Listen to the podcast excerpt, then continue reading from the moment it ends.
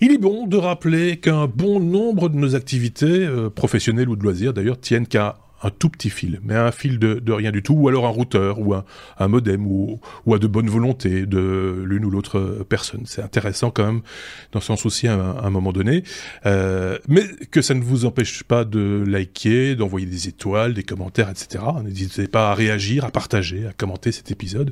Bonne écoute.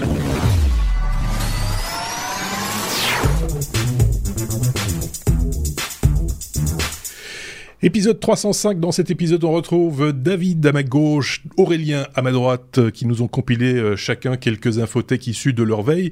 C'est ainsi euh, qu'on parle euh, dans un moment du commerce des avis, justement, des notes ou encore des étoiles. L'industrie qui fait face à une pénurie de matériaux, pas que de métaux rares d'ailleurs, non, même le cuivre pose problème aujourd'hui. Nvidia filtre les sons dits parasites. La mise à jour de l'application Nvidia Broadcast élimine sans douleur, hein, je vous rassure, chat, chien ou encore cigale. Euh, les beaux jours arrivent et après de longs mois de confinement, on reprend le vélo à assistance électrique. Il est donc bon de faire le point sur la législation concernant ces véhicules un petit peu plus véloces que le, vélo euh, traditionnel, on, a envie de dire. Euh, comment allez-vous les garçons? D'un côté, on a David, toujours à Bangkok, qui fait de plus en plus chaud d'ailleurs, hein, tu, me confirmes? Oui. Effectivement, c'est un petit, un petit oui, voilà, oui, merci. Et puis en France, on a Aurélien, fait toujours euh, même temps, il fait dégueulasse comme, chez, comme, à Bruxelles. Euh, voilà, voilà, bon, on va pas s'étendre là-dessus, hein, il fait pas super, super beau. Non, c'est pas top. Mais, mais, mais, mais, mais, on va ouvrir les terrasses, donc on pourra prendre la saucer ben. sur une terrasse. Ouais, ça, on peut, on peut se faire saucer sur les terrasses maintenant, effectivement. Euh, comme d'habitude, on fait un petit clin d'œil à ceux qui nous ont laissé des commentaires ou, ou qui se sont manifestés d'une manière ou d'une autre. Je généralise un petit peu, mais on n'en prend que 5 sur la liste qui est assez longue. Hein. Vous avez été nombreux à, à, à, laisser des commentaires, des pouces, etc. sur YouTube et ailleurs. Je salue Moustique06 qui nous a laissé un commentaire, je vous en parlais la semaine passée, via l'application Podcast Addict comme quoi il est encore possible de laisser des commentaires euh, via les applications de podcast. Excellente application de podcast euh, si vous êtes euh, plutôt Android, hein, puisque cette application n'existe que, sur Android, mais elle est, elle est très populaire et, et, donc voilà. Et là, il est possible de laisser aussi des, des petites notes et des, et des, et des, commentaires. On salue Jax, un habitué hein, sur YouTube, Luciano Vaccaro que je ne connais pas et qui a commenté également cette semaine. On salue Didier Lutti qui lui cumule, lui laisse des commentaires sur YouTube et sur notre blog lestechno.be pour être certain qu'on ne le loupe pas. Et je salue également Joao de la chaîne Montre et moi, montre, montre comme euh, une toquante, quoi. Hein. Euh, c'est une, euh, une, très belle chaîne YouTube qui, pour les fans d'horlogerie, hein, d'horlogerie fine même, et de montres de, de, de qualité. Et donc, Joao est un, passionné, et donc fait de très belles vidéos sur le sujet. Je vous conseille sa chaîne si vous aimez les, montres, et, évidemment, et je le salue au passage, puisqu'il lui aussi s'est abonné au techno cette semaine sur YouTube. Voilà, je pense que j'ai bien fait le tour de, de la question. Si vous êtes prêts, les garçons, on peut entamer notre abécédaire. Et on va parler des avis. Euh, les avis euh, et des faux avis. Il y a eu ça fait un petit peu le buzz hein, cette semaine, euh, cette histoire d'avis sur sur Amazon, si je ne dis pas de bêtises, et, de, marques donc qui ne se retrouvent plus sur Amazon parce que bah, a pris en flagrant délit de faux avis. Mais tu vas nous expliquer ça, Aurélien. Oui, euh, donc c'est un article qui a été relevé par, euh, par euh, Sébastien, que je remercie d'ailleurs. donc sur la sortie d'un livre, enfin sur un livre qui s'appelle La Nouvelle Guerre des Étoiles, écrit par un certain Vincent Caucase. donc en fait il a enquêté sur la présence de groupes Facebook dans lesquels qu'il a infiltré et dans lesquels en fait on propose euh, des gens, enfin des gens qui sont sur la marketplace euh, Amazon, donc c'est pas forcément Amazon en tant que tel, euh, qui proposent donc de recevoir un produit et même une commission en plus de ce produit-là pour fournir sur la plateforme Amazon un commentaire 5 étoiles avec des photos enrichies. Et donc, pour créer ces faux avis, même si ce produit ou ces produits n'ont jamais été vendus sur la, sur la plateforme Amazon. Donc en fait, il lève un peu le voile euh, sur, euh, sur tout ce, ce, business souterrain. Euh, et, en fait, ce sont généralement des commerçants plutôt de, de Chine ou de, oui, enfin de, de, Chine, qui, qui, qui cherchent à, à, se faire référencer et avoir des commentaires en français les plus propres possibles, ceux qui paraissent les plus lisses possibles. Euh, et, qui, et, qui, et qui vantent les qualités de, de, de leurs produits. Euh, et donc en fait, bon, moi je n'ai pas lu le livre, j'ai pas, j'ai pas, j'ai pas eu, enfin je l'ai pas, je l'ai pas, je l'ai pas lu clairement. Mais euh, mais il y a mais il y a une interview, pardon, on vous a mis dans les dans les notes une, une interview qu'il a donnée, je crois, sur Europe 1, il me semble, euh, interview très intéressante dans laquelle il, il explique bien toute cette mécanique là, le fait que Amazon eux, pour eux, ils ne font pas de commerce des avis, donc en fait, eux, ils hébergent ces avis-là, mais, euh, mais voilà, ils, n'attestent rien. Euh, donc, euh, mmh. et, et, ils, donnent certains conseils sur bah, qu'est-ce qu'il faut vérifier, est-ce qu'il faut qu'il y ait, enfin, s'il y a un seul avis, faites attention, il faut qu'il y ait beaucoup d'avis, il ne faut pas s'arrêter au premier ni au plus au meilleur ni au moins bon, il faut regarder la note médiane, enfin, un tas de conseils comme ça. Euh, donc, euh, bah, sachez que ça existe, sachez que tout ça, euh, c'est du, enfin, c'est du marketing, c'est des actions qui ont pour but de faire vendre les produits et de faire du bénéfice. Donc, ouais, soyons vigilants. Tu fais bien de le rappeler, hein, c'est pas que sur Amazon, il y a aussi TripAdvisor par exemple ou, d'autres d'autres sites qui justement euh, euh, euh, provoquent en quelque quelque part l'idée de voilà, c'est aussi le public qui juge de la qualité du produit qu'on vous propose d'une manière ou d'une autre et donc met ça fort en avant. si on en parle aussi aujourd'hui, c'est parce qu'il y a eu, vous le savez, c'est toujours un peu lié de l'actualité. il y a eu une actualité cette semaine qui a fait, enfin qui a mis en évidence la marque Oki qui propose différents accessoires informatiques en général de bonne facture. D'ailleurs, je comprends pas pourquoi ils s'amusent à faire des faux avis. Euh, et donc, qui a été banni. La firme a été carrément bannie de la plateforme Amazon parce que pris en flagrant délit d'abus flagrant de d'avis euh, manifestement euh, un petit peu un bidonné, on va dire ça comme ça. donc voilà, c'est soyez méfiants, ne vous fiez pas que aux avis qui sont qui sont là, ou alors peut-être communiquer avec des gens que vous connaissez, qui ont peut-être, eux, ont un, son de cloche, des gens que vous pouvez frapper éventuellement s'ils avaient un mauvais avis sur la question. Euh, tu voulais encore ajouter un truc, Aurélien? Oui, il y a même des plateformes de détection de faux avis. Euh, ah je ne savais pas que ça existait. Euh, mais il y en a une aux US, j'ai oublié le nom, mais si vous, écoutez cette interview, il en parle. Donc, sachez que ça existe aussi. donc, méfiez. Enfin, quand vous voyez des, des, des, des, produits très alléchant avec euh, un seul, un seul, euh, un seul avis. Euh, soyez méfiants quand même. Ouais. faux avis sur Amazon, effectivement, hein, tu as raison. Cette, interview est à écouter sur le site d'Europe 1. C'est en podcast sur, dans les interviews d'actualité, justement, d'Europe Matin. Donc n'hésitez pas à aller écouter ça pour aller plus loin. On vous met le lien, évidemment, hein, dans la description de cette vidéo. Je ne sais pas si David avait une opinion sur le, sur le sujet, d'une manière ou d'une autre, David. Oui, c'est une pratique qui est euh, fort pratiquée en Asie. Euh, comme Aurélien le disait, ben, ça vient principalement de Chine. Et euh, j'ai déjà été approché par ce genre de combine. en fait, le principe, c'est que on reçoit le produit, on doit l'acheter et on est remboursé après avoir donné un avis positif. le problème pour des plateformes de détection de faux avis, c'est qu'il existe aussi des faux, des vrais faux avis. Mais ici, ce sont euh, des, des, vrais, vrais faux avis, parce que la personne a réellement reçu le produit, euh, fait réellement des photos, mais euh, elle n'est pas remboursée si elle donne pas un avis positif. Euh, ce qui euh, ce qui empêche euh, comment dire que, que, des mauvais euh, des mauvais reviewers reçoivent le produit, se disent ça, ne vaut rien, je ne vais pas leur donner un avis positif. Ah ben non, si tu donnes pas l'avis positif, tu n'es pas remboursé. Bien sûr. Et c'est en effet très pratiqué en Asie et c'est assez malheureux. Oui, effectivement, parce que ça, ça, ça, ça, ça biaise complètement le principe qui, à la base, est un bon principe. Hein, euh, collectivement, euh, plus on en a d'avis, mieux c'est normalement. Mais là, on peut plus s'y fier. Donc, c'est complètement. Euh, ça, ça biaise euh, très fortement les choses. Mais la grosse problématique, euh, à mon avis, moins en Europe qu'en Asie, c'est que bien souvent, ça cache de, de, la fraude. Donc, ce sont des vendeurs qui vendent des produits frauduleux et ils ont besoin de bons bons avis pour pouvoir arnaquer le plus de gens possible. Et donc, ils donnent peut-être des vrais produits à tester, ils ont des avis positifs, et ensuite, ben, les, les, personnes suivantes qui voient, il y a 50, parce que ce n'est pas qu'un avis, c'est 20, 30, 40, 50. Bien sûr, bien sûr. Et puis après, euh, bon, tu, tu, as des gens euh, qui commandent des TV, qui reçoivent une boîte vide ou, ou qui reçoivent un document un document avec un numéro d'expédition. On leur fait croire que le paquet est bloqué à la douane quelque part.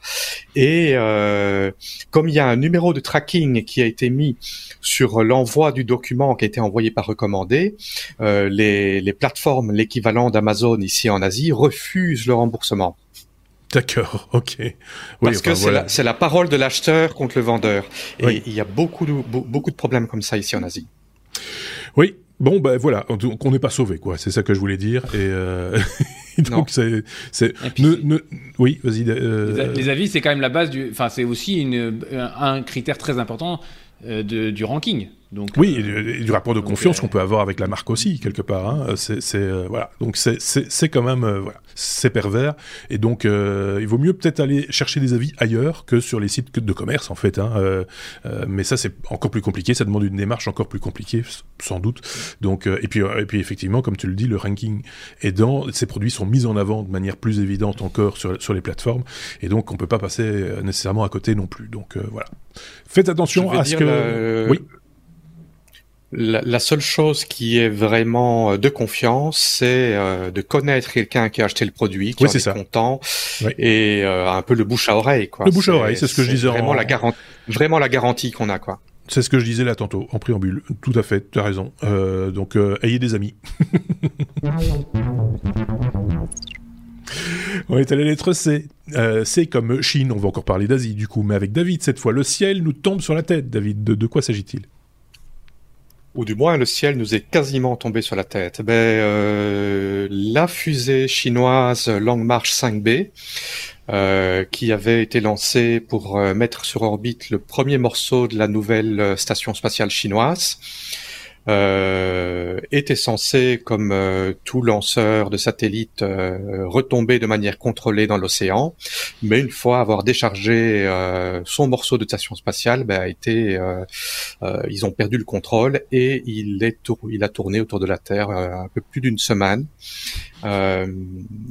avec la hantise qui retombe ben, sur une zone habitée, sur une ville.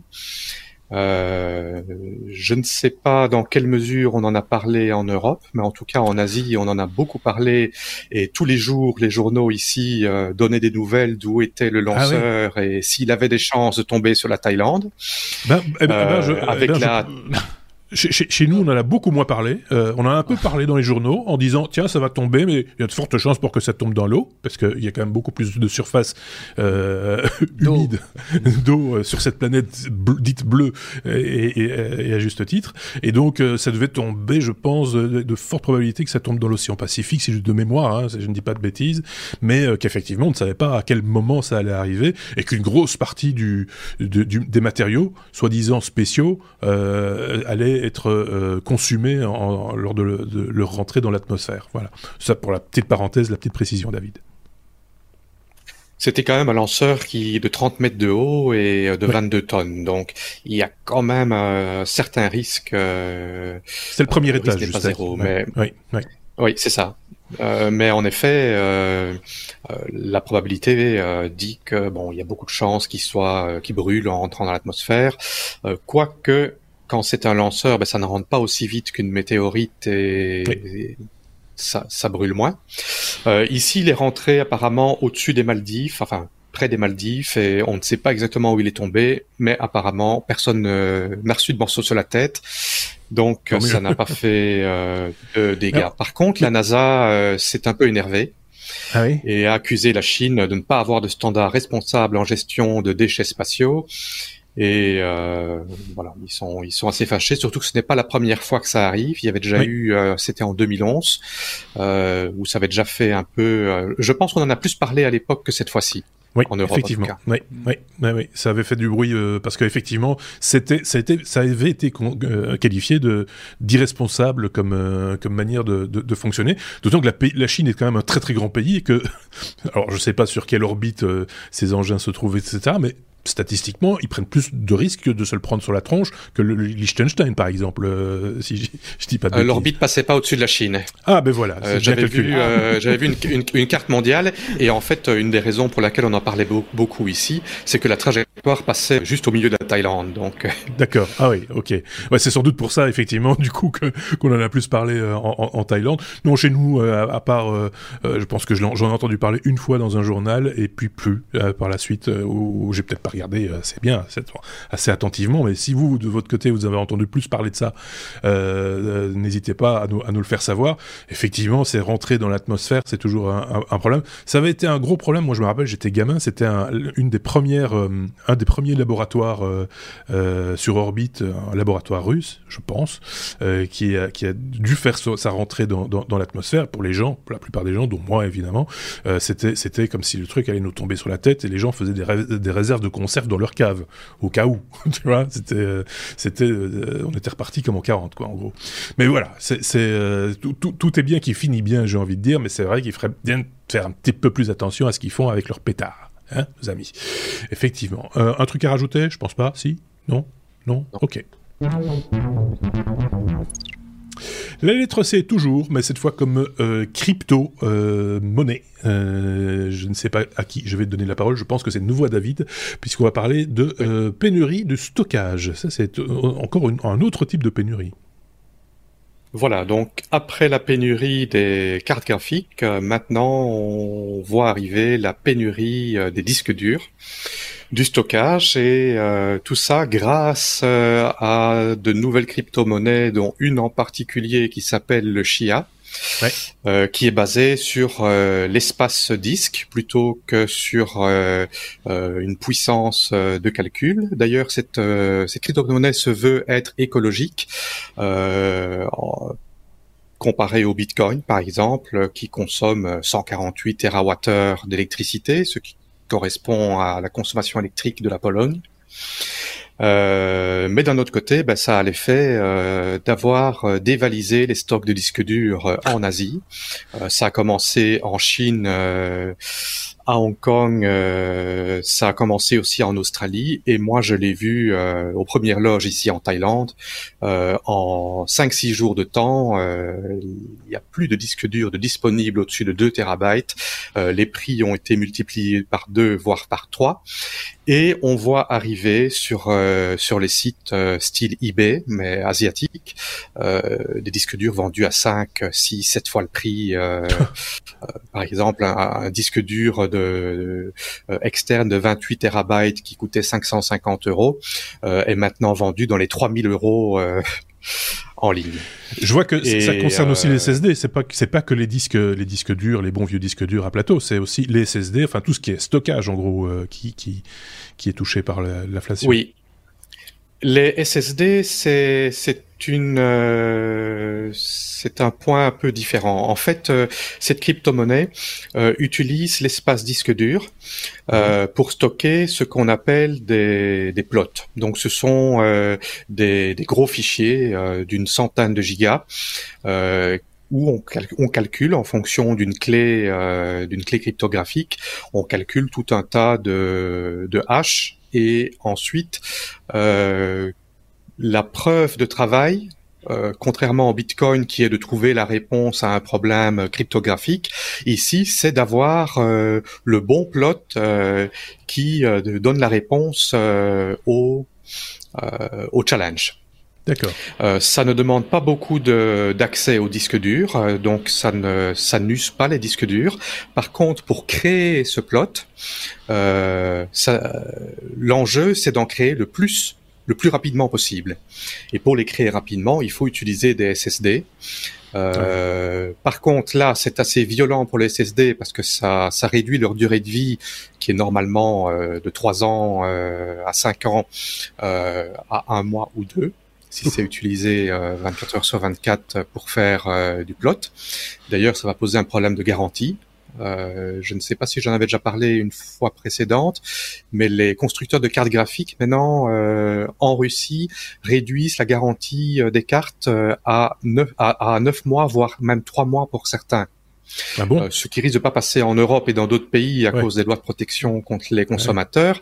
Mais ce sont, c'est de l'équipement qui n'est pas fait pour tourner 24 heures sur 24 euh, hmm. euh, dans, dans, dans, des conditions d'utilisation euh, qui n'était pas prévu.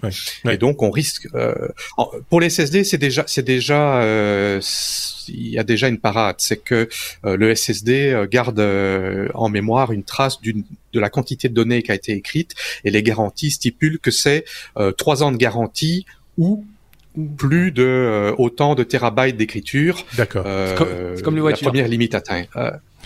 Oui, c'est ça. C'est comme les C'est ça.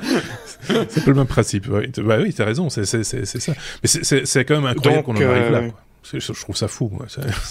Mais c'est oui, mais, mais si on regarde la, la crypto-monnaie en elle-même, euh, la croissance de l'espace disque utilisé augmente d'à peu près 10% euh, par jour depuis les deux dernières semaines. C'est ça veut dire en une semaine ça a triplé voire quadruplé. On est pour l'instant à plus de 400 exabytes. 400 exabytes, c'est 400 000 terabytes.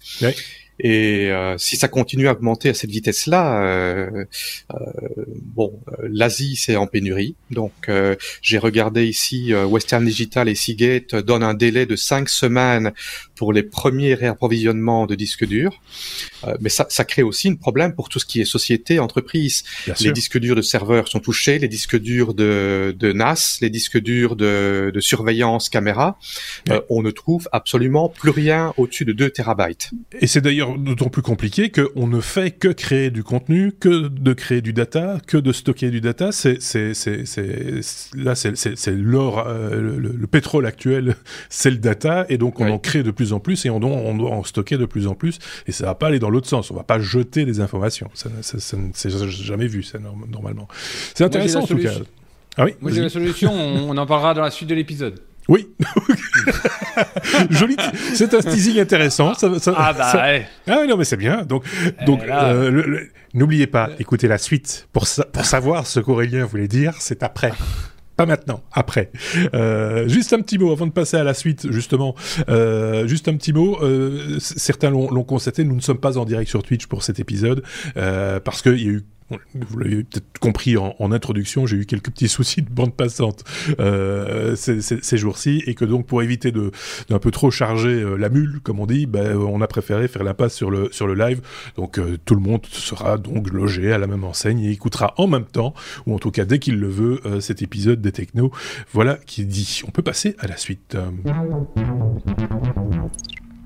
La lettre I comme inflation, Aurélien, euh, il y a des pénuries. J'en parlais justement aussi en introduction. Pénuries en vue, et pas de petites pénuries en plus. Hein. Oui, ah oui, oui, alors là, c'est de pire en pire et, euh, je vois qu'il y est de, jour en jour que ça touche euh, de plus en plus de secteurs. Alors d'après l'article qu'on vous a mis en, en lien, 169 secteurs sont maintenant impactés. Euh, à commencer évidemment par les puces euh, et tout ce qui est microcontrôleur, microprocesseur. Euh, alors, il y, a, deux choses. Il y a deux facteurs. Le premier, c'est que déjà, par rapport, au, euh, si je prends le premier trimestre 2021 par rapport au premier trimestre 2020, il y a eu 18% en plus de demandes de puces électroniques. Donc ça, déjà, il y a une hausse de la demande. Et puis, euh, deuxième problème, euh, avec le contexte actuel, euh, le contexte Chine, États-Unis, les problématiques liées au Covid et, autres, eh ben, on a l'effet coup de fouet. Alors l'effet coup de fouet, c'est comme l'effet papillon, c'est qu'il y a un, petit peu de manque de, enfin, il y a un, petit mouvement d'un côté qui s'amplifie et qui remonte toute la chaîne. Euh, puisqu'en fait, comme il y a plus de stock, bah, euh, les fournisseurs euh, se disent bah je veux pas être il, faut que il faut que j'ai des choses à vendre donc j'en commande un peu plus. Puis le grossiste il dit bah moi il faut que j'en commande un peu plus parce que j'ai peur d'être en, pénurie. Puis de, fil en aiguille bah il y a plus rien. Il y a plus rien nulle part J'ai envie de dire que ça pourrait s'appeler aussi l'effet papier toilette. Euh, si vous vous rappelez euh, les débuts de, du, confinement, il y, a, il, y a, 15 mois, on a eu à peu près le même phénomène aussi, l'effet papier toilette. oui. Alors, euh, pour parler des... Pour parler des, des, des, secteurs impactés. Aujourd'hui, le bois de construction, je, je voulais faire des PCB. Le fabricant de PCB me dit Ah, euh, on est embêté parce qu'on n'a plus de bois. Parce qu'ils se servent en fait du bois pour mettre sous les cartes euh, ah quand ils trouvent au laser. Ils n'ont plus de bois. Alors voilà, le bois de construction, euh, tout ce qui est OSB, tout ça, vous pouvez. Tous les magasins en France, il n'y a plus rien. D'accord. et pas de Réa Pro avant le 20 mai, donc il n'y a plus, il plus d'OSB par exemple. Les composants électroniques. Alors, pour faire ma carte, j'ai besoin de composants électroniques. Il y a certains, certains fabricants qui annoncent des délais tenez-vous bien, 52 semaines. Un an. Donc euh, ça fait peur, ça fait peur, ça fait peur. Et donc d'après l'article qu'on a cité, euh, cette pénurie euh, durerait encore 6, à 12 mois. Et le problème, à mon avis, ne va pas s'améliorer parce qu'en fait, il y a en même temps la volonté de ramener, de refaire des usines de semi-conducteurs en Europe en Europe, aux États-Unis, euh, et d'avoir nos propres usines. Et quand elles vont se mettre à tourner, bah, il y aura, euh, à mon avis, il y aura trop de demandes, trop de trop d'offres et pas assez de demandes, pardon. Et ce qui va ce qui va faire écrouler le marché. Et du coup, on n'est pas au bout de nos peines avec ça. Et euh, moi, enfin, pour tous les gens qui travaillent dans l'électronique, c'est un vrai, vrai, vrai casse-tête. Hein, aujourd'hui, euh, si vous voulez produire des cartes, euh, vous pouvez produire 99,9% euh, de la carte, mais si vous manque la résistance en question, bah vous. Bah oui, c'est juste foutu. Mais, mais ceci étant dit, on dit de l'électronique, mais c'est même pas de l'électronique de pointe. Hein. C'est vraiment, ah ce sont des composants tout à fait classiques, euh, des semi-conducteurs et des choses comme ça. Des, des, des... À tel point, j'avais lu quelque part, je pense que c'est la, chez Peugeot, euh, où euh, ils ont certains modèles sortent avec des contours encore mécaniques, parce qu'ils n'ont plus les moyens de fabriquer des contours électroniques, et donc ils ont remis des anciens euh, modèles euh, qui, qui avec aiguilles, machin, etc., mais mécaniques quoi, donc ou semi-mécaniques pour pour arriver à sortir les véhicules de, des chaînes de production et pouvoir les livrer à temps, parce que voilà, parce que là, ils s'exposent à d'autres frais du coup. Et euh, voilà, pour dire à peu près où, se situe le, problème, mais s'il est, il est pas que là, il va être demain euh, sur des, objets aussi anodins que, je sais pas, moi, des lave-linges, euh, enfin tout ce qui contient de l'électronique, micro-ondes, par exemple, oui, mais bien sûr. Donc voilà, c'est ça peut-être aussi. alors là, c'est moi, je suis un petit peu, je suis pas devin, mais ce qui serait bien, c'est que ça euh, relance l'envie de réparer les choses, tu vois, que ça donne envie aux gens d'un petit peu se casser la tête et, d'essayer plutôt que de remplacer euh, par du neuf, euh, d'essayer de, remettre les mains dans, le bidule pour essayer de le, réparer. Si ça, ça pouvait durer comme ça, faire un petit stage de six mois, un an, tu vois, pour, pour, pour, pour, pour pour vraiment se remettre un petit peu en question, je trouve que ce serait quand même un petit peu euh, euh, bénéfique pour tout le monde. Euh, tu voulais ajouter un truc peut-être? Je t'ai coupé. Euh... Pas Oui, mais je... si, si, oui, si, oui. Enfin, c'est vicieux comme c'est vicieux comme truc parce qu'en fait. vous vous dites bon bah là je vais avoir du mal à produire du coup j'approvisionne des composants que je garde que je stocke donc en fait il y a des stocks partout des tout petits stocks partout et, et puis personne n'a rien et, euh, et, tout le monde est bloqué. Et, euh, et, là, je, enfin, j'ai commandé aussi des composants qui sont destinés à l'automobile. C'est vraiment euh, sur un, composant global qui comporte plusieurs petits composants, bah, ils ont beaucoup beaucoup de mal à, à, à, à donner un délai, un, délai à un client pour dire on sera capable de vous livrer 10 composants, 100 composants dans tant de temps. C'est incroyable. Et il suffit, il suffit qu'il y ait un composant sur l'ensemble de que tu demandes pour que tout se bloque, et tout, tout, toute la machine se, se, se frise. effectivement, c'est d'une complexité rare. Et donc, il va falloir faire preuve d'ingéniosité, à mon avis, pour arriver à, à, se sortir de ce mauvais pas. Je sais pas ce qu'en pense euh, David, qui lui, euh, alors là, on le voit pas parce qu'il s'est mis en mode Star Trek, David, euh, cette semaine, et on ne voit pas le décor qu'il a derrière lui, et qui est pourtant un décor très technophile, puisque c'est un peu ton, ton bureau laboratoire où on voit les bobines de fil, les, les, boîtes à résistance, et ah ben voilà. Euh, on voit qu'on est chez un, chez un vrai tech, un vrai tech pour le coup. Euh, est-ce que tu as peur de cette pénurie? Est-ce que cette pénurie te fait peur, David? Bah, disons que c'est, il faut pas y avoir, en avoir peur. C'est une réalité, elle est là. Euh, il faut faire avec. Euh. je lisais un article euh, cette semaine, je pense, en début de semaine. apparemment, TSMC, qui est le fabricant majeur de microprocesseurs, donc c'est lui qui fabrique les, les microprocesseurs pour diverses grandes mmh. grandes sociétés. Donc, ils ont fait une réunion spéciale des actionnaires et ils leur ont annoncé que il n'y aurait pas de retour à la normale avant au moins la mi-2022. D'accord. Donc ce n'est pas fini de suite. Euh, du tout. Et euh, comme Aurélien disait, en effet, euh, chacun fait son petit stock stratégique à gauche, à droite. Mais le, problème, c'est que les, les, fabricants de composants électroniques se retrouvent également impactés parce que eux sont incapables de construire les composants qu'ils ont besoin pour faire tourner leur chaîne de production. Donc c'est un effet boule de neige et euh, c'est c'est très problématique.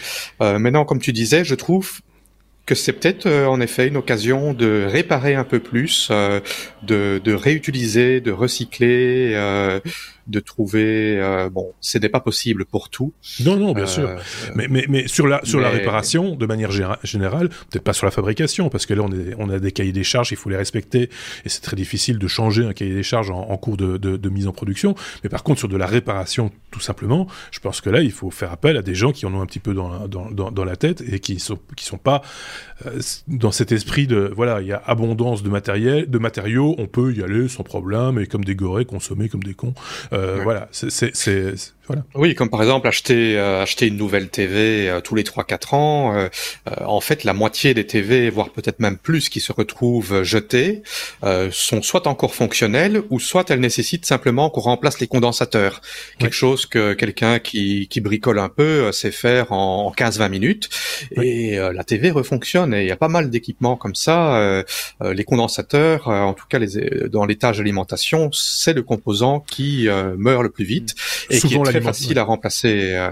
Souvent ces petites alimentations, les petites alimentations à découplage et des trucs comme ça, c'est le genre de truc qui claque euh, volontiers. Et, finalement, c'est vrai que c'est pas ce qui coûte le plus cher. Et c'est pas là, je vais dire, en général, quelqu'un qui fait un peu d'électronique, il a un peu de stock pour réparer ce genre de choses. C'est euh, c'est les choses euh, justement en période d'abondance, on va on va on va acheter son matériel et on se dit tiens, je me reprendrai bien encore autant de résistance, autant de condensateurs, autant de transistors, autant de machin etc que j'ai peur de manquer. En, gros, c'est un peu ça, un peu ça. Mais il y en a toujours, il y en a toujours un petit peu quand on quand on pratique. Donc euh, voilà, on va voir comment ça va se passer. Mais c'est on ouvre un C'est pas la première fois hein, qu'on parle de, de, cette inflation et de cette, pénurie plus particulièrement dans, les technos. En tout cas, qu'on l'évoque. On n'en a jamais parlé autant, mais on, l'évoque et je pense qu'on n'a pas fini de l'évoquer.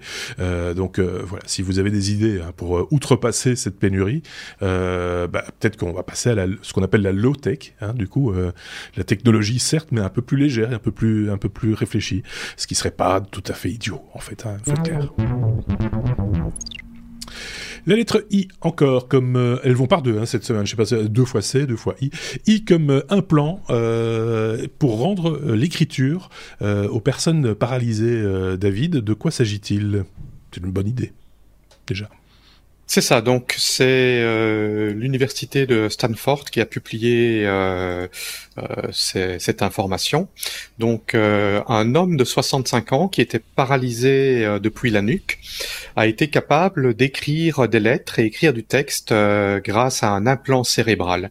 Alors tout simplement en imaginant écrire ces lettres, il les voyait se tracer sur un écran et ça lui a permis euh, de taper, enfin de taper en quelque sorte virtuellement, d'écrire en tout cas, euh, d'écrire euh, jusqu'à 90 lettres à la minute euh, soit à peu près 18 mots à la minute euh, en copiant euh, du texte qui, qui voyait, ou alors 74 lettres à la minute ou 15 mots à la minute en réponse à des questions, donc quelque chose de plus dynamique et difficile à prédire. pour information, ben, quelqu'un qui écrit sur un smartphone, la limite de, de la technologie d'écrire en tapotant sur un smartphone est à peu près de 40 caractères à la minute. Donc ici, il était plus rapide que quelqu'un qui tape sur son smartphone. Euh, le taux d'erreur était euh, de 5-6% en copie et de 9-10% en, en, réponse, mais avec un correcteur d'orthographe, c'était descendu à 2-3%. Je pense que tout le monde qui utilise un smartphone fait autant d'erreurs oh sans correcteur d'orthographe que ça. Oh oui, et, puis le, correcteur d'orthographe aussi fait des fautes de temps en temps, il faut le reconnaître. Enfin, il me prend un mot pour un autre, c'est pas toujours évident non plus.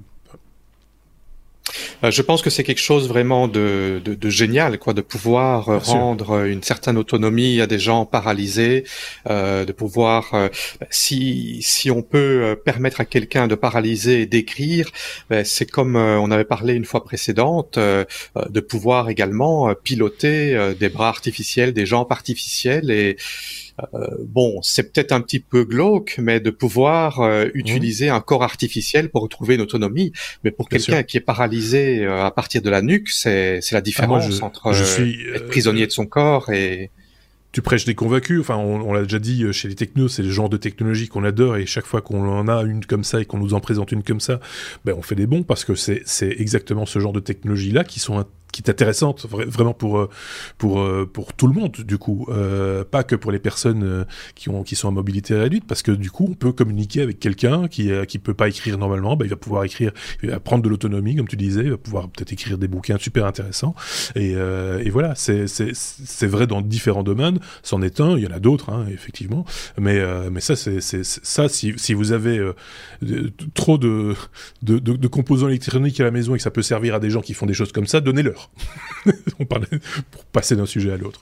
Non, non, voilà, ça c'est ça c'est top. On met le lien évidemment hein, dans la dans la description de cette vidéo comme toujours ou de ce podcast. Vous retrouvez tous les liens des sources qui nous servent à compiler cet épisode. Il y a un schéma. Bon, il écrit comme un pied. Hein. Moi aussi, t'inquiète pas. Mais, mais voilà, moi aussi, voilà, c'est ce que je voulais dire, c'est que effectivement, donc c'est éminemment humain, comme même si c'est technologique, euh, il y a moyen d'écrire. voilà, c'est, euh, mais je trouve ça, moi, je trouve ça particulièrement génial. Je voudrais bien le voir fonctionner, par contre, parce que ça, ça doit être vraiment, euh, vraiment impressionnant. Un avis, peut-être une opinion de la part d'Aurélien sur ce sujet. Ça peut servir aux médecins aussi. Aussi, bien sûr. Oui, parce qu'ils écrivent toujours très très bien. Aurélien. Oui, c'est pas, c'est par comment il, c'est, par signaux électriques. oui, la pensée. EEG, d'accord. Oui. C'est ça. Donc, euh, c'est, ils ont trouvé les, les, emplacements idéaux, on va dire, pour placer les, les sondes, et ce sont ces signaux qui sont, imaginons, euh, interprétés, et, et, voilà. C'est, oui. Je, bah, je, je, je, pense que c'est une techno qui va, qui, qui va vraiment, euh, qu'on va vraiment voir euh, naître ça, parce que je vois de plus en plus de projets autour de moi. Euh, euh, sur le G, sur. Euh, Elon Musk, on avait parlé aussi à un moment donné. Je pense qu'ils ont des projets dans, dans cet, esprit. ah oui, Neuralink. Euh, d'ailleurs, je pense qu'il s'est il s'est fait implanter une puce déjà. Ah on, en a parlé. D'accord. C'était une rumeur. Je ne sais pas si elle est fondée ou pas, mais il, sera le premier utilisateur de sa technologie, apparemment. Bah, écoute, c'est courageux et c'est et tant mieux. je veux dire, je préfère que ce soit lui que, que, voilà. Mais, mais, voilà. Mais non, mais si tu crois en un truc, euh, il faut, faut, faut, bah, pas y, croire qu'à moitié, quoi. c'est clair. voilà, il faut y aller à fond, quoi. Ok, super. Bah, c'est une bonne nouvelle. C'est chouette on va vous donner donc une explication sur la, raison pour laquelle euh, David c'est un petit peu dans, le décor de Star Trek pour ceux qui ont l'image. Hein, c'est pas indispensable d'avoir l'image pour le comprendre. On va parler d'Nvidia euh, et comme je le disais en introduction, euh, une, mise à jour sur l'application Broadcast, une mise à jour de la version 1.2 qui permet de supprimer des sons particuliers comme par exemple le son des cigales. David. Voilà, donc Nvidia a fait une mise à jour de leur euh, Nvidia Broadcast. euh, le l'argument marketing de cette mise à jour, c'est de pouvoir supprimer le bruit des cigales. Et je ne sais pas si vous avez vu les nouvelles, mais cette année-ci, euh, c'est la sortie des cigales américaines qui sortent tous les 17 ans, et il y en a des milliards et ça fait un bruit pas possible. Et donc pour les gens qui sont en vidéoconférence chez eux, bah, ça leur permet de faire une vidéoconférence en supprimant totalement le bruit des cigales. Euh, euh, apparemment, ça permet aussi de supprimer euh, le bruit euh, des chats et des chiens. Donc, si on a des chats qui miaulent, des chiens qui aboient, ça permet de supprimer. Les enfants, non. le bruit. des ah, je ne sais pas. Ça dépend des enfants. Euh, si c'est des enfants chiens ou des enfants chats, oui, ou des enfants cigales, mais pas des enfants humains. Euh, mais ceci étant dit, mais ça... on, on l'a peut-être tous remarqué, euh, euh, David, en t'écoutant. Euh, tu, tu, es, ton, ton, son est clair et, et, et, limpide, peut-être un tout petit peu décalé, mais bon, il y a la distance également qui explique cela. mais mais c'est là aussi ce, ce traitement, ce fameux traitement Nvidia Broadcast, tu l'appliques actuellement sur ton micro parce que normalement tu as, tu as de la clim. Il fait pétant de chaud en Thaïlande la nuit, enfin pas que la nuit d'ailleurs, mais là il est minuit et quelques chez toi. Il fait pétant de chaud, t'as besoin de la clim, ça tourne, le ventilateur tourne, tu as des ordinateurs autour de toi, tout ça fait du bruit. On ne les entend absolument pas. C'est très bruyant. C'est très bruyant. Est-ce que tu peux, est-ce que tu peux faire la démonstration de, désactiver le, bidule pour qu'on se rende compte du bruit qui est autour de toi? Oui, voilà. Donc je désactive. 3, 2, 1. Et... là, c'est les chutes du Niagara, quoi. Euh, c'est juste totalement. Ça va plus loin que ce qu'on appelle le noise gate. Le noise gate euh, en audio, ceux qui font du son euh, ont l'habitude de ça. C'est que en, dessous d'un certain seuil sonore, bah il y a une porte qui se ferme et qui, qui coupe entre guillemets le son. C'est quelque chose d'assez commun. Ici, ça va plus loin parce que c'est sur certaines gammes de fréquences. Alors, en électronique, on appelle ça un filtre notch qui élimine donc une gamme de fréquences très particulière. Mais ici, en plus, il y a un peu d'intelligence artificielle derrière ou de l'algorithme. Oui, ils, ça ils utilisent euh, l'intelligence artificielle. Je vais le remettre en route pour. Oui. Euh, Parce que là, on se noie là pour l'instant. il n'est pas parti. Voilà. En, fait, ça prend ça prend quelques secondes pour se mettre en route parce qu'apparemment il y a euh, de l'intelligence artificielle. Il fait une certaine analyse avant de switcher. et donc, bah, ayant vu la nouvelle, je me suis dit, bah, c'est une super occasion de tester la technologie, surtout que, comme vous avez entendu, euh, il fait très bruyant ici et euh, en général, ben, on, ce qu'on fait, c'est que Marc euh, euh, diminue le niveau sonore et j'essaie de parler un petit peu plus fort pour augmenter le rapport signal-bruit. Mais ici, euh, j'étais assez scotché en essayant. Et, d'ailleurs, l'image passe aussi par ça. Euh, évidemment, bon, c'est Nvidia, ça passe par une carte graphique GeForce RTX 3070 qui sont introuvables pour l'instant. Oui, c'est ça. mais bon, c'est c'est chouette, c'est chouette et, et, et, comme tu disais, le noise gate euh, euh, du passé, ben, c'était pas pas génial à utiliser parce que on, entendait très très nettement la coupure. Bien sûr. On entendait la coupure et en fait le, le bruit de fond revenait pendant que tu parlais. C'est uniquement les les moments où tu ne parlais pas que ça coupait le bruit quoi. Effectivement, et il y avait toujours ce, ce, chevauchement du bruit. Ici, le chevauchement du bruit ne s'entend plus. J'ai vu une démonstration où, quelqu'un il y avait un bruit de perceuse et un marteau et on n'entendait pas le bruit du marteau et, la, la, la, voix était claire et il n'y avait pas de coupure euh, au moment des coups de marteau. Enfin, c'est vraiment très très impressionnant comme comme technologie. Alors je suis pas convaincu que ça ne dégrade pas un minimum, à minima, le son, euh, le son de ta voix par exemple. En tout cas, ça le décale dans le temps. Moi, j'ai l'impression que tu es un peu décalé cette semaine euh, par rapport à par rapport à, ce que tu envoies d'habitude euh, au niveau de la, de la modulation. Donc je pense que tu seras un petit peu décalé par rapport à, à la vidéo, mais c'est pas très très grave. La démonstration est là. Par contre, le traitement de l'image, on l'a tous maintenant hein, dans Teams, Skype et autres ou Zoom, cette possibilité d'intégrer un paysage à l'arrière-plan, ça fonctionne aussi ici avec euh, ta carte Nvidia. Ça, je trouve ça moins heureux parce que ça nécessite quand même de la lumière pour arriver à avoir quelque chose de, enfin voilà, pour que l'information qui soit traitée soit la plus claire et la plus la plus propre possible au, départ. Et ici, comme il y a un fauteuil sur des zones d'ombre, etc., ça ça bave, comme on dit, un, un, tout, petit peu. oui, euh, ce n'est pas ce, n'est pas le truc le plus intéressant. Ce qui est intéressant, c'est le micro. Pour ce qui est de la vidéo, par contre, ce qu'ils ont, c'est un suivi euh, de la personne. Donc ça, ça, ça, ça te suit si tu bouges et ça te ah recentre sur l'image. Te recadre. Euh, c'est gadget. Euh. Oui, c'est gadget, mais ça, ça, ça, ça, fonctionne, ça peut fonctionner euh, pas mal dans, dans, dans, certains cas où effectivement, euh, à partir du moment où t'es cadré, euh, t'es es au bon endroit. Moi, ça m'arrange assez que si tu bouges, le cadre se, se, refait. Je rappelle, l'idée, c'est que c'est que le, tu vois, c'est plutôt c'est plutôt pas mal. Moi, je trouve ça plutôt c'est rigolo. Donc la caméra suit et, et, je m'imagine repère tes yeux, ton nez, etc. pour qu'il reste calé au, au, milieu au milieu de l'écran. Et donc voilà. Bon, bref, on va pas en faire de, des louches non plus. Moi, je trouve que le truc, effectivement, je suis d'accord avec toi. Le plus impressionnant, ça reste au niveau du son et ça reste à explorer plus en plus en profondeur. Qu'en pense Aurélien avant qu'on passe à autre chose? Je trouve ça chouette. J'ai pas, je, trouve ça chouette, oui. c'est une belle algo, euh, mais j'ai pas les cartes graphiques qu'il faut pour les faire tourner. oui, c'est ça. Il faut, voilà, c'est ça. Il faut des, faut des cartes relativement récentes, RTX, de la gamme RTX. Hein, je dis pas de bêtises, David. Et, euh, et, à partir de là, on peut faire tourner ces applications, quoi. Ou, ça marche déjà sur des. Oui, je pense que euh, non, je pense qu'il faut une RTX euh, série 2000 euh, ou plus, quelque chose comme ça, euh, parce que ça utilise, ça utilise, ça utilise les Tensor Core. c'est une nouvelle technologie qu'ils ont. Mais maintenant, je, je ne suis pas certain que ça nécessite réellement ça, mais bon, c'est un argument commercial aussi, quoi. On est d'accord. Euh, on notera d'ailleurs à l'oreille que de temps en temps, la carte perd un petit peu ses jeunes. On, en, on entend des, des, réminiscences de ta ventilation de temps en temps qui remontent derrière, puis qui disparaît très rapidement. Donc c'est encore perfectible, on l'imagine, mais euh, c'est déjà. Ce pas parfait. Ouais. C'est pas, oui, mais c'est juste génial, quoi. Parce qu'effectivement, quand tu es en réunion et que tu as des, du boucan autour de toi, moi j'ai des chantiers dans ma maison, je pense que mes collègues seraient très contents de que j'utilise ce genre d'algo, effectivement. Bon, allez, on passe à la suite. Euh, ça, ça, ça ne fonctionne pas que sur le micro, en fait. Oui, ah, ok. ça, peut fonctionner également sur l'eau-parleur. Ça veut dire que si tu parles avec quelqu'un euh, qui a beaucoup de bruit de fond, toi, tu l'entends sans son bruit de fond et ça permet okay. euh, de mieux comprendre la personne. Ok, ben je vais demander à mes collègues d'investir dans des cartes RTX, ça me, ça me coûtera moins cher. On est passé du coup, euh, sans rendre compte comme ça rapidement, euh, prestement à la lettre R comme rançongiciel. C'est pas facile à dire. Les Québécois aiment bien ce genre de mot-là, c'est parce que c'est ransomware normalement. Mais bon, euh, j'aime beaucoup aussi euh, parce que voilà, la, la, langue française permet ce genre de choses.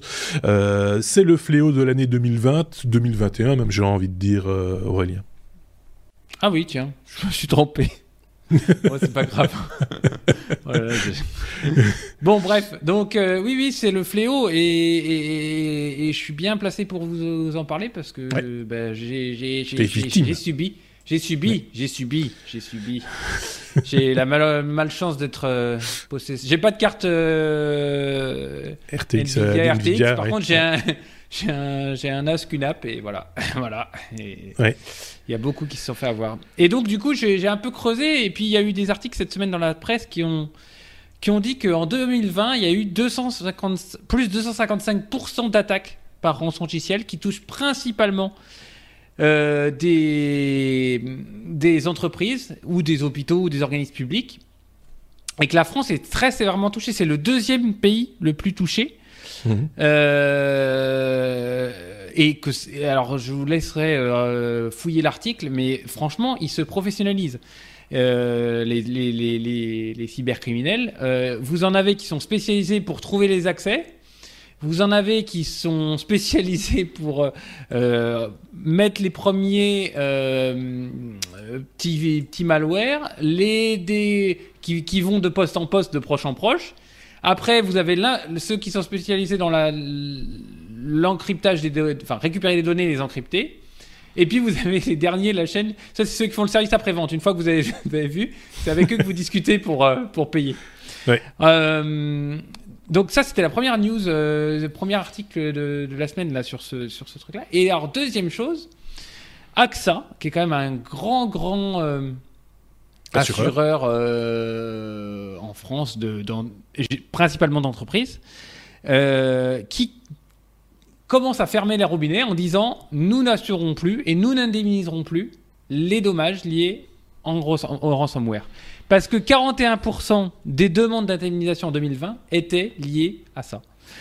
Il faut savoir qu'en 2020, euh, l'article dit qu'il y a eu 5,5, enfin les, les rançons ont causé un dégât de 5,5 milliards d'euros rien qu'en France. Euh, donc c'est énorme. Et autour de moi, là, j'ai plusieurs personnes qui, qui, bossent dans des boîtes de plusieurs centaines de personnes qui sont littéralement à l'arrêt. Ils ne peuvent pas ouvrir leur, télé, leur, leur, ordinateur portable, pas leur téléphone euh, professionnel, et qui bossent avec leur téléphone portable euh, perso et un calepin, ouais. pri privé, et un calepin. Et je enfin, c'est hallucinant, hallucinant.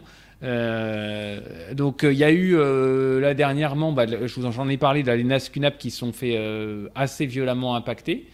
à partir du moment où ils étaient accessibles de l'extérieur, ils, ils, passaient par une faille une backdoor d'un des logiciels QNAP euh, installés sur les sur les. Et les symptômes, les symptômes, c'est quoi? Te, comme d'habitude, il te bloque tes données. Alors, c'est très très, c'est très très simple et très très bête. D'accord. Très simple et très très bête.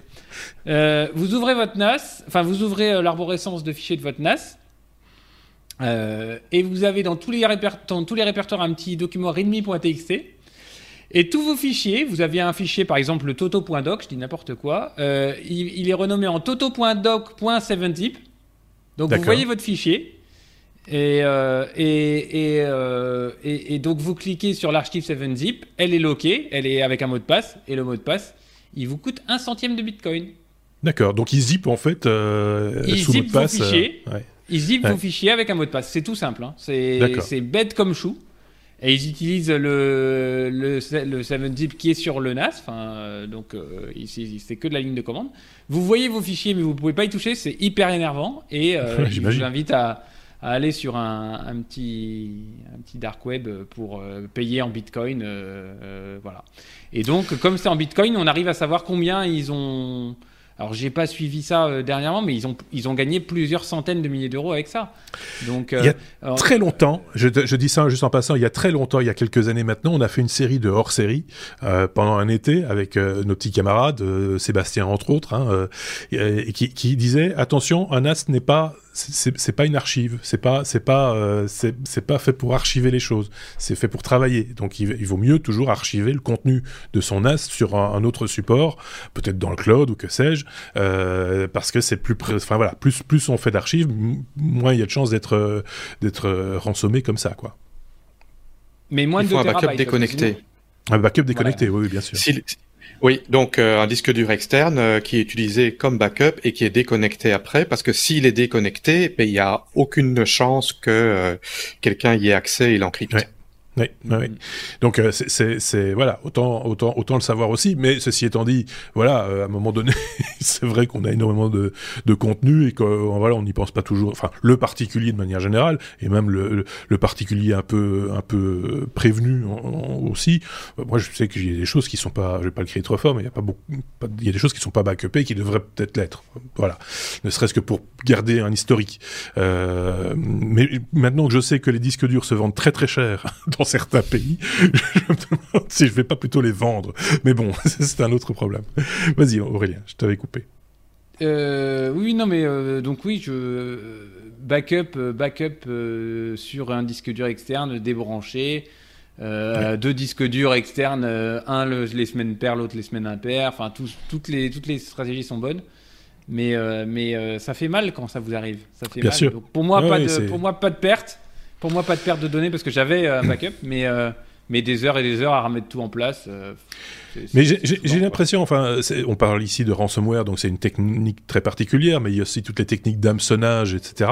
Aujourd'hui aussi beaucoup par SMS. On a eu le cas cette semaine en Belgique avec des SMS envoyés euh, à mes compatriotes au nom de Bipost, donc la poste belge, euh, indiquant que euh, un lien pour aller voir le tracking d'un soi-disant colis qui serait euh, perdu ou qui serait à, à pour, voilà, qui, serait à suivre et qui évidemment euh, générait lançait une petite application qui allait récupérer numéro de téléphone des gens sur votre smartphone, etc. Enfin, voilà, je vous passe les détails sur les, conséquences de ce genre de, choses et qui et, expliquer ça aux gens. Du coup, on est obligé d'en parler entre guillemets dans les médias euh, traditionnels, ce qui est toujours très très compliqué parce que voilà, c'est euh, on s'adresse à un public qui n'est pas prévenu nécessairement, qui n'est pas habitué à ce genre de, de situation un peu critique. Et j'ai l'impression que c'est de plus en plus fréquent, que ça va être de plus en plus difficile. Non pas que c'est plus intelligent et qu'ils sont de plus en plus intelligents et de plus en plus forts, c'est qu'ils en font de plus plus en plus. En fait, c'est la, la masse, la quantité de, d'attaques, entre guillemets, qui font qu'ils gagnent toujours et qui gagneront toujours plus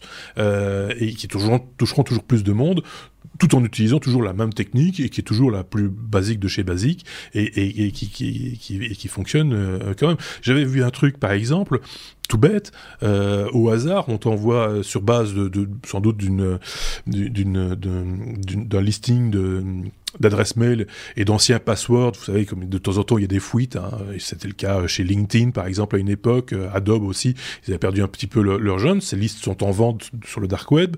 Et donc, quelqu'un vous envoie un mail en disant, tiens, euh, on a vu que euh, on, on, est remonté jusqu'à votre webcam, on vous a filmé pendant que vous visitiez un site euh, euh, avec des jeunes filles dénudées. Euh, et d'ailleurs, on a relevé que vous aviez par exemple tapé ce mot de passe. Et ils vous sortent un vieux mot de passe qui date d'il y a 10 ans. Mais, euh, mais du coup, c'est un moment un virus du doute qui s'installe en disant, alors d'abord, est-ce que j'ai été sur ce genre de site? Et si oui, est-ce que j'ai masqué ma webcam ou pas? J'en suis toujours à, à ces deux points-là. Et puis, mais ce mot de passe, quand est-ce que je l'ai utilisé la dernière fois? Et là, vous vous dites, mais c'est juste, mais c'est hyper malin comme truc parce que ça vous, ça vous met le virus du doute. Enfin, moi, ça va, hein, mais je pense que chez le, chez le, le, Kidam, ça lui met le virus du doute à un moment donné de se dire, mais c'est, là j'ai vraiment été piraté, on a vraiment, on a vraiment piraté ma webcam et on a des images de moi et donc du coup euh, euh, on me menace de diffuser ces images à mon patron, à ma famille, machin, etc. il faut, il faut payer quoi. manifestement, c'est un système qui fonctionne, euh, malheureusement. Ah, il y, a des gens qui, il y a des gens qui. Je l'ai reçu des centaines de fois cet email-là et dans oui, plusieurs langues, classique. en français, en anglais, en japonais, en chinois. Et, un grand euh, et j'ai eu euh, j'ai eu des clients qui m'ont téléphoné, paniqué, en me disant j'ai reçu tel email. Euh, et ils n'osaient pas trop ils n'osaient pas trop dire le contenu parce que oui oui c'est ça. Tout le monde pense avoir quelque chose à se reprocher. Oui c'est ça. Il y, a ce petit c'est malin parce que du coup les gens effectivement disent oulala là là, est-ce que qu'est-ce que j'aurais fait? Qu'est-ce que j'aurais fait devant ma webcam? À quel moment? Machin etc. Bon quand t'es droit dans tes, tes bottes tu sais que voilà oui. ça va pas la tête mais pour pour d'autres personnes peut-être c'est un peu le petit truc honteux euh, voilà, qu'on a, dont on n'a pas vraiment et, parlé. Et, et, si, et si tu ne payes pas dans les 48 heures, euh, j'envoie une copie de cette vidéo à tous tes amis, à ta famille, à tous tes collègues. Oui, parce qu'avec euh, avec le fameux mot de passe en question, comme je t'ai montré que je pouvais avoir accès à tes mots de passe, je, je suis remonté dans ta liste de contacts, etc., etc. Ouais. Et voilà, c'est quand vous recevez ce genre de truc, réfléchissez deux fois et tapez peut-être juste une bribe de phrase de ce mail. Vous le tapez dans Google avec des avec des codes, hein, avec avec des, des guillemets, et vous verrez que vous n'êtes pas le seul à l'avoir reçu ce mail. c'est tout simplement. Rien que ce test, rien que ce test-là déjà, il, il, va vous rassurer, je pense. Hein. en tout cas, j'espère. Euh, mais, mais pour revenir au, au, au, rançongiciel, euh, c'est en effet euh, très problématique. Et moi, ce que je vois, c'est que à partir du moment où il y a des systèmes qui sont utilisés par des millions de personnes, on parlait ici des, des NAS QNAP, on, on, pourrait parler d'autres marques, on pourrait parler euh, de Windows, on pourrait parler de sites web qui ont été faits sur WordPress, par exemple, quand il y a un intérêt de masse et des failles de sécurité possibles, ça donne la motivation à des hackers de mettre l'énergie qu'il faut euh, pour euh, pour exploiter ces, ces, failles et se faire de l'argent. Euh, moi personnellement, j'aime bien euh, utiliser souvent. Euh, bon, je suis dans l'informatique, tout le monde ne peut pas se permettre de faire ça, mais d'utiliser des, des, solutions euh, un peu faites maison. Et c'est nettement moins risqué de se faire hacker parce que pour que quelqu'un prenne la peine et l'énergie de hacker un système fait maison, ben, il faut soit que tu sois très très très riche et qu'il y ait vraiment beaucoup de motivation à, à y mettre l'énergie, mais par contre, si tu utilises quelque chose qui est utilisé par euh, 1 million, euh, 500 millions de personnes, euh, euh, ben la, la, première faille de sécurité qui apparaît, euh, c'est parti quoi. D'autant plus que certains, certaines sociétés, sous le couvert de la transparence, annoncent les failles de sécurité publiquement euh, juste après avoir fait euh, les mises à jour. Mais le problème, c'est qu'il y a 20, 30, 40% de personnes qui n'ont pas encore fait la mise à jour quand ils annoncent ça.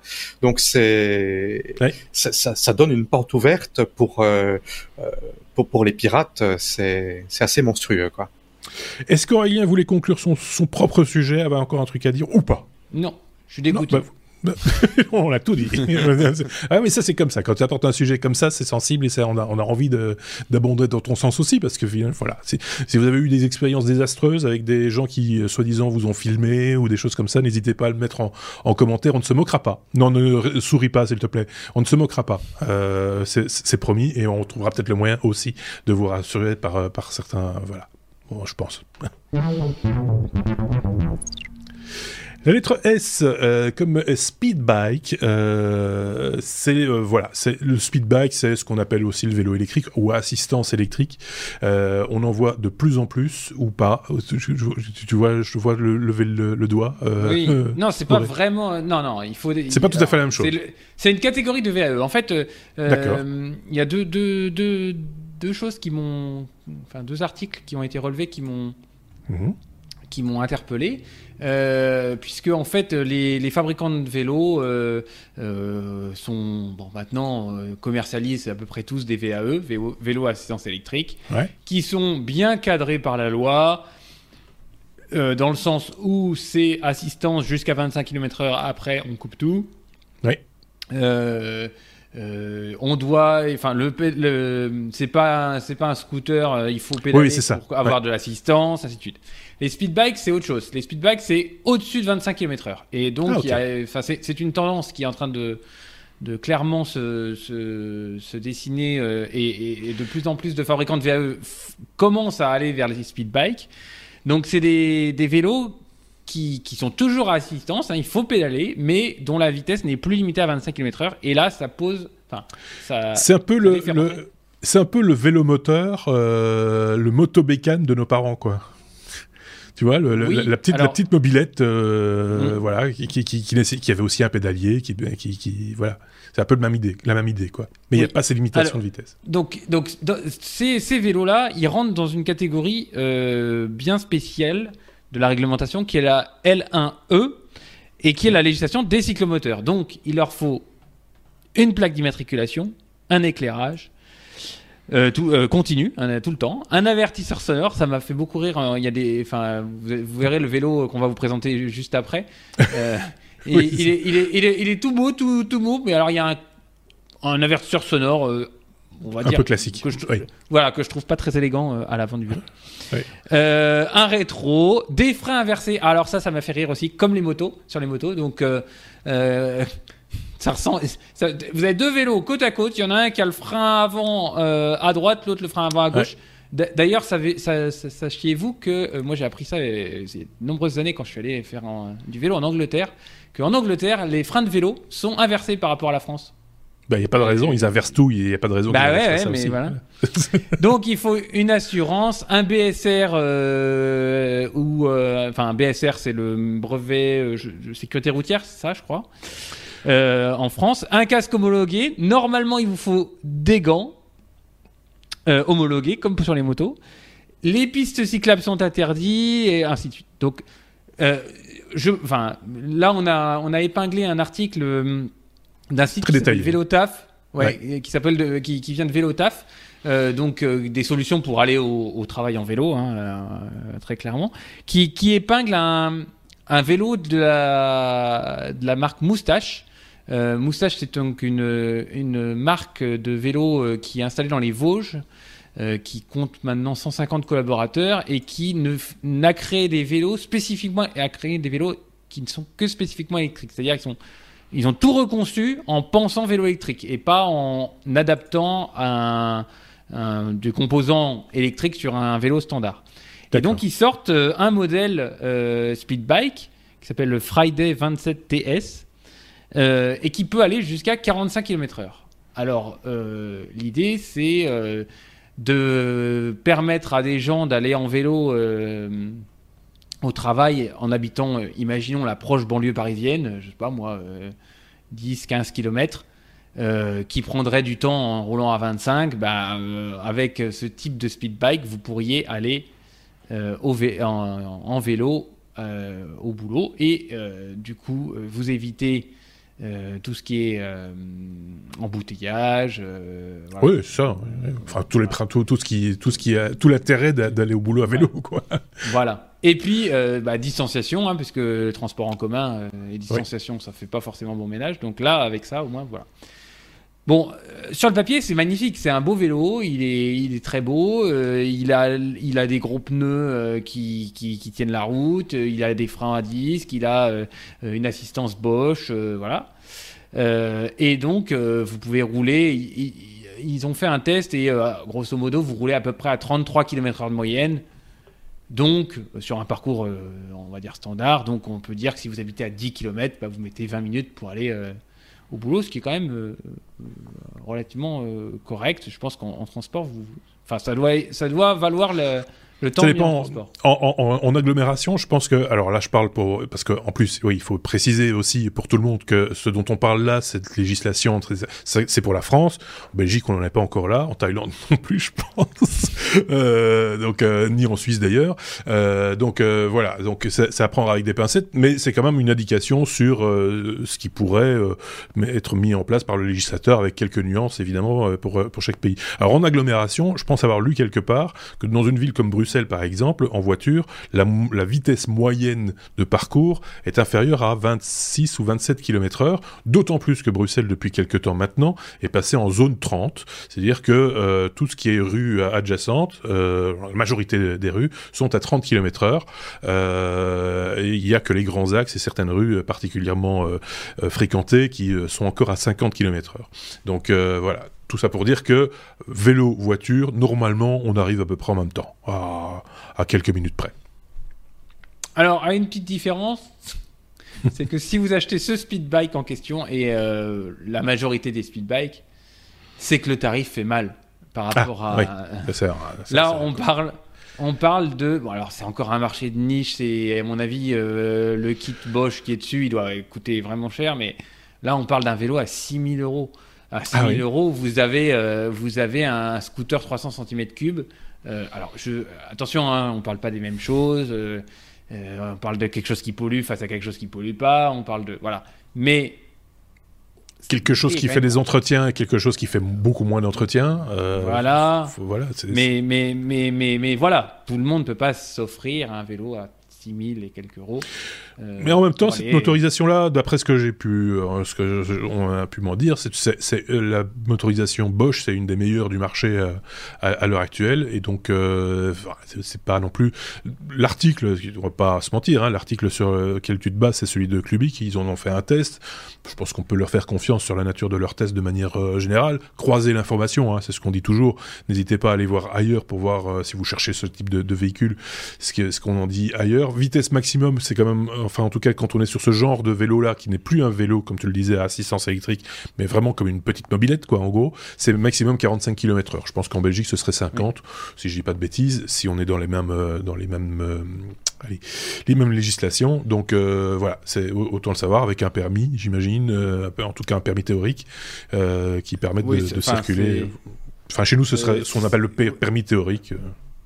Ah, je sais pas le code, le code quoi le code Ok, non, bah, euh, nous, ça s'appelle le BSR, euh, mais c'est même plus. ça a changé il n'y a pas longtemps. Euh, c'est un, c'est juste un petit examen de passage qu'on a à l'école, en fait. Oui, c'est ça. C'est un peu, un peu dans, dans, cet esprit-là. Donc voilà, c'est. Euh... Mais ce qui est bien, quand même, malgré tout, de manière euh, globale, c'est qu'on voit que ça avance et que le législateur s'y intéresse, que les marques euh, poussent un peu aussi, que voilà, que tout ça se met en place de manière un peu euh, assez intelligente. On a un chroniqueur, Picabou, si je ne dis pas de bêtises, est très vélotaf. Lui, je le vois régulièrement poster des, des vidéos de vélotafeurs qui se font un petit peu rabrouer par des automobilistes. Donc, je pense que lui, il s'intéressera certainement à ce genre de, de, de technologie et à ce genre de législation. Je ne sais pas ce qu'il en est, euh, ben justement, juste par boutade, je l'évoquais en Thaïlande.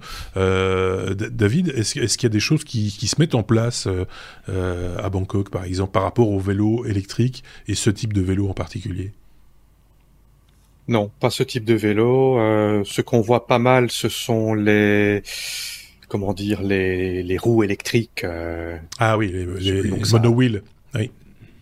Les, les, les monowheels, ça j'en vois régulièrement, euh, ainsi que ceux avec un, un guidon, euh, les monowheels avec un guidon. Euh, oui, c'est ça. Oui. Pas les noms. J'ai plus les noms non plus, mais je vous renvoie à une playlist sur oui, une sorte de Segway. On a une, on a une playlist, euh, je vous coupe les garçons, mais qui est avec sur laquelle on avait fait tout le détail en son temps avec un de nos, anciens chroniqueurs sur les véhicules électriques, avec les appellations, etc. et ce que ça pouvait, les fourchettes de prix. On a, on a fait tout ça à une époque, il y a longtemps, il y a 3-4 ans. Donc je vous renvoie à cette playlist sur notre chaîne, notre chaîne YouTube. Et on a des backups. Et on a des backups. Oui, ça, on, en, on, on, on en voit pas mal, euh, mais par contre, non, les, vélos électriques, non. Euh, il y a beaucoup de motos, euh, euh, beaucoup d'accidents de moto et, et beaucoup de vélos dans, les villages, non, des, vélos standards. Standard, bon, bon, marché. Dans les villages, ben, les, gens se déplacent beaucoup à moto, à moto, vélo. voilà. Mais il y a, beaucoup, beaucoup de vélos. Euh, oui. c'est l'image. Les statistiques du nombre de vélos par année, il y en a énormément. Oh, il y en a presque autant qu'en Hollande, quoi, si je comprends. Mais euh, en Chine, il y en a énormément. Euh, ça, j'avais été très étonné quand j'ai été en Chine. Euh, par exemple, euh, j'avais été à Shenzhen en Chine, et là, il y a réellement, il y a les, les grandes routes, les autoroutes, et sur le côté, il y a des routes à vélo. On pourrait dire, on pourrait dire une, une piste cyclable, mais c'est une route à vélo avec et la largeur, on pourrait avoir trois voitures, une à côté de l'autre, Bien sûr. et séparées par une borne, séparées par des haies. Il y a réellement des, des, des endroits sécurisés pour les vélos roulés, et il y a beaucoup de gens qui sont à vélo. Eh bien, la prochaine fois que tu passeras par Bruxelles, on passera par le nord de Bruxelles. C'est, nos, amis euh, néerlandophones, nos amis flamands, ont fait ce genre de route. Euh, peut-être pas aussi large, mais euh, il y, a, y, a, des voies comme ça qui longent le ring de Bruxelles et qui permettent comme ça de relier des centres urbains à des centres plus de bureaux, etc. pour faciliter la... Alors, il n'y en a pas des milliards de kilomètres, hein, soyons clairs, mais ça, ça, commence à, à voir le jour aussi. On a déjà été un petit peu long sur cet épisode 305. On a fait plus court par le passé, on a fait plus long aussi, mais euh, on a été un petit peu, un petit peu plus long. D'autant qu'on a encore plein de trucs à dire. On va les mettre où? Ben, On va les mettre dans le bonus qui s'en vient prochainement. Vous le savez. Maintenant, c'est nouveau depuis l'épisode 300. On vous propose chaque semaine un bonus. Attendez-le avec impatience. Écoutez-le, partagez-le également. Tout comme cet épisode, écoutez-le, partagez-le, likez-le, mettez les étoiles. On ne va pas payer pour ça, nous. Hein. Soyons très très clairs. Mais si vous pouvez le faire, euh, vous êtes évidemment euh, les bienvenus. On va dire merci avant de les retrouver évidemment dans ce bonus. Merci à Aurélien. Merci également à, David. Passez, euh, bah, passez une très très bonne semaine. Prenez euh, bien soin de vous. Et puis, euh, on se retrouve évidemment très prochainement. À très bientôt. Salut.